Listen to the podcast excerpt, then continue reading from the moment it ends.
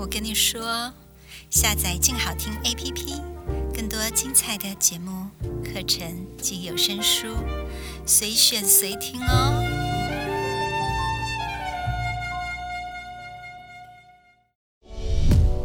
影剧、音乐、动漫、游戏，只要能娱乐你的事，就是我们的事。欢迎收听《娱乐住海边》。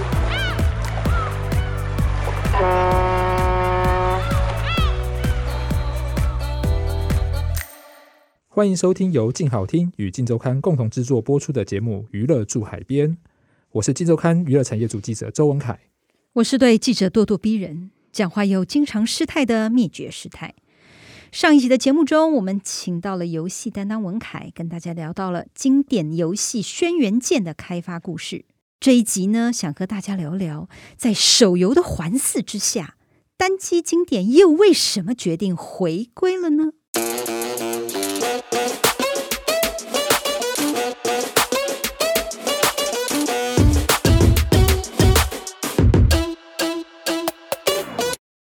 然游戏一直都有人在玩，但其实也有一些消长。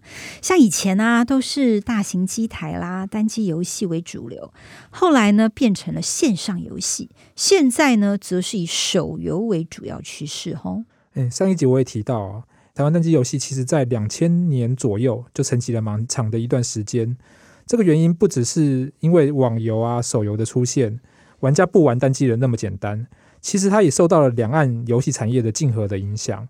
有一段时间，台湾的游戏人才其实不断地往对岸跑，也影响了台湾在游戏开发上的技术力。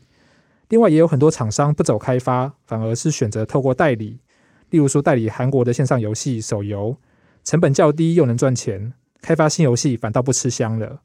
事实上呢，单机游戏玩家还是有一票始终的支持者，而且他们愿意花钱买游戏。但是这些始终玩家非常要求游戏品质，也就是玩家常说的三 A 游戏，高制作费、高行销成本，这也让游戏的开发成本不断增加。对台湾游戏业，尤其是一些做单机起家的老牌业者而言，嗯，这就变成了一个两难。这边呢，我来请教师太一个问题。这位施主客气了，既然你诚心诚意的发问了，那我就会尽其所能的回答你。好，那如果师太您是老板的话。你本来有专注的领域，有一票始终的支持者，只要出新的产品呢，就会有人买。但是成长前景有限，而且你要有新的突破，可能也要花更高的成本。但是相反的哦，另外有一个新的领域，使用者一直在增加，前期投资成本也不高，主要成本是在后续的维护。你会选择要专注旧领域呢，还是转而去开拓新的领域呢？诶，你这个问题真的很困难呢。诶，我我不能两边都投资吗？不是有句话说，小孩子才做选择？哎，好了，也可以啦。好，其实我们上一集提到的那个做《轩辕剑》的大宇就是这样，他是那时候是一边经营《仙剑》跟《轩辕剑》这些旧 IP，然后做单机游戏，但是他也另外去开发线上游戏跟手游。但是在资源有限的情况下呢，也有一些厂商呢，他是转而专注在比较有前景的新领域，像是以《三国群英传》起家的宇峻奥丁。他们在二零零七年以后呢，几乎都不做单机游戏。我先前也采访了董事长刘信啊，他的说法是呢，他们当时评估单机研发如果要有新的突破，必须要投入更多的人力物力。在资源有限的情况下呢，所以他们选择把资源转移到当时前景比较看好的线上游戏跟后来的手游。嗯，师太有观察到，像那个《三国群英传》，今年就推出了第八代，也是单机游戏哦。加上去年底大宇也出了《轩辕剑七》，为什么这些老牌游戏业者愿意回过头来出单机游戏啊？呃，宇峻奥丁的刘信啊，然后跟大宇的总经理蔡明宏，其实他们都有提到哦。他们手上的 IP 呢，都是单机时代培育出来的。其实还有很多老玩家是希望他们能继续出单机游戏，然后他们也必须回应这些玩家的期待。另外，就像 Steam 啊这样的数位发行平台越来越普及，所以厂商现在看的已经不只是台湾市场。我们在这边听听刘信的说法。我认为透过一些在单机游戏在 Steam 上的销售，都可以看到说这个部分是有机会，而且。这个部分它其实一样，Steam 它有另外一个好处，就是它也是所谓可以跨全球做国际化的发行。对，因为以前的单机游戏你要发行到海外，其实有不少门槛呐。但是透过平台来说，你只要把本地化的语言做好，那这是最基本。但游戏内容是不是也要在地化调整？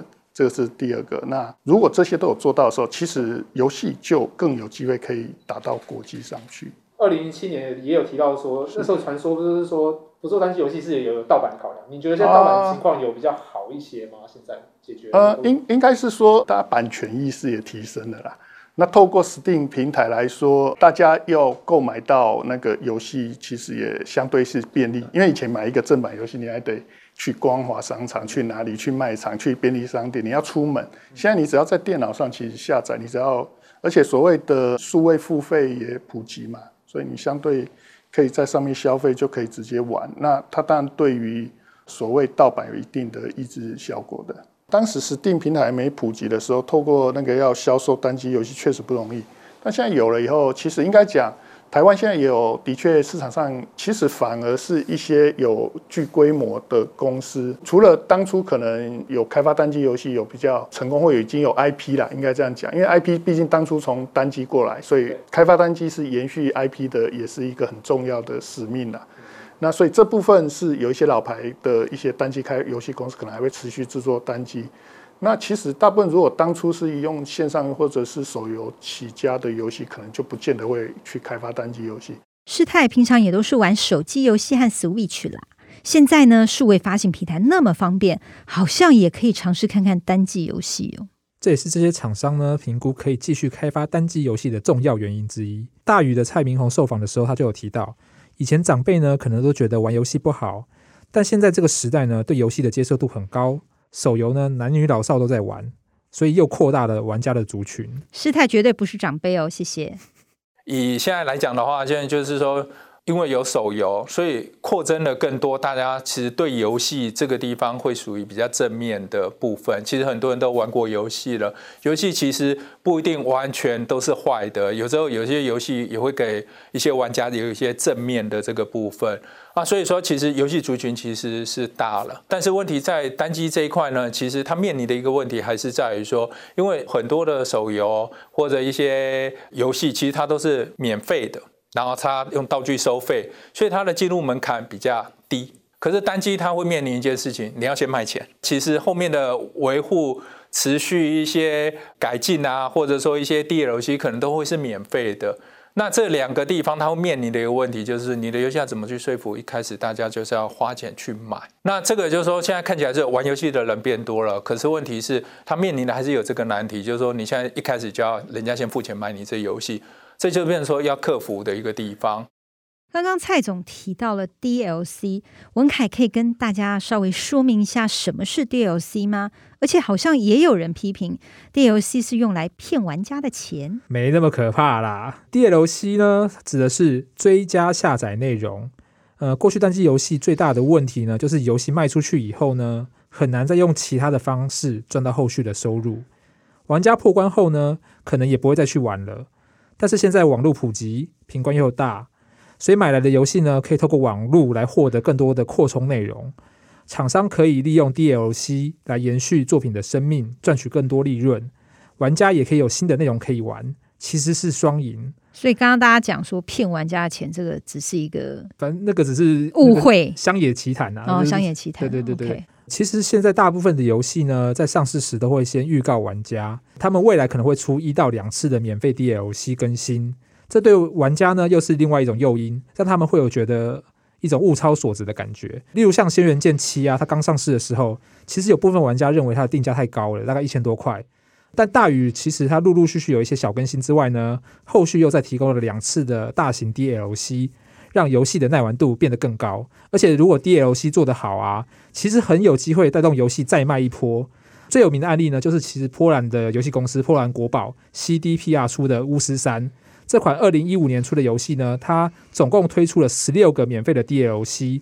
嗯，还有两个付费的资料片，其实都大受好评，所以它到现在呢还在持续的热卖当中。嗯，今天谢谢游戏担当文凯跟大家讲解了台湾单机游戏的历史、现况与未来的展望，让师太深深的理解到，做个游戏的业者不只是要做出一个好玩的游戏这样简单而已哦，其实更肩负了品牌的价值与回应玩家的责任呢。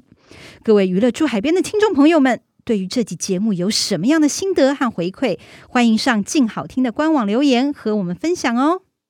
感谢听众收听，也请持续锁定由静好听与静周刊共同制作播出的《娱乐驻海边》，我们下次见。想听爱听，就在静好听。